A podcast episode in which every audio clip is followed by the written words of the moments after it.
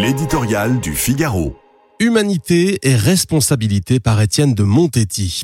Rencontre méditerranéenne, l'intitulé de l'événement qui se déroule à Marseille convient à merveille au pape François. Dès le début de son pontificat, celui-ci a fixé son attention sur ce bassin qui devrait être un berceau commun et qui est le théâtre de guerre, de tensions religieuses et de migrations sans précédent.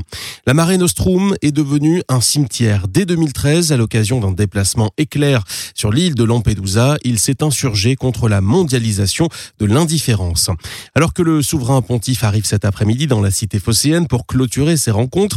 Un nouvel afflux de migrants à Lampedusa, suivi d'un cri d'alarme des autorités italiennes désemparées, leur donne une tonalité particulière. Que va-t-il dire? Il est bien sûr du devoir d'un pape d'appeler à la plus grande charité en enjoignant au peuple de ne jamais s'habituer à ces tragédies que sont les naufrages et les noyades au large des côtes de l'Europe. Mais il est de celui des gouvernants d'œuvrer avec prudence et détermination face à ces phénomènes spectaculaires euh, qui saisissent d'émotion les sociétés occidentale, mais dont la complexité ne peut se limiter à l'effroi et à la générosité.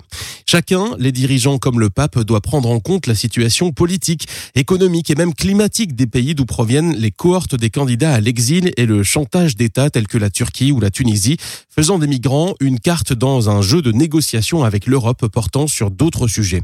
Sans parler de la capacité des Européens à recevoir et à intégrer correctement les nouveaux venus. François le sait bien, lui qui, au cours d'un voyage en Suède en 2016, reçut l'aveu des autorités sociales démocrates que leur modèle d'accueil connaissait des limites et même ses premiers ratés.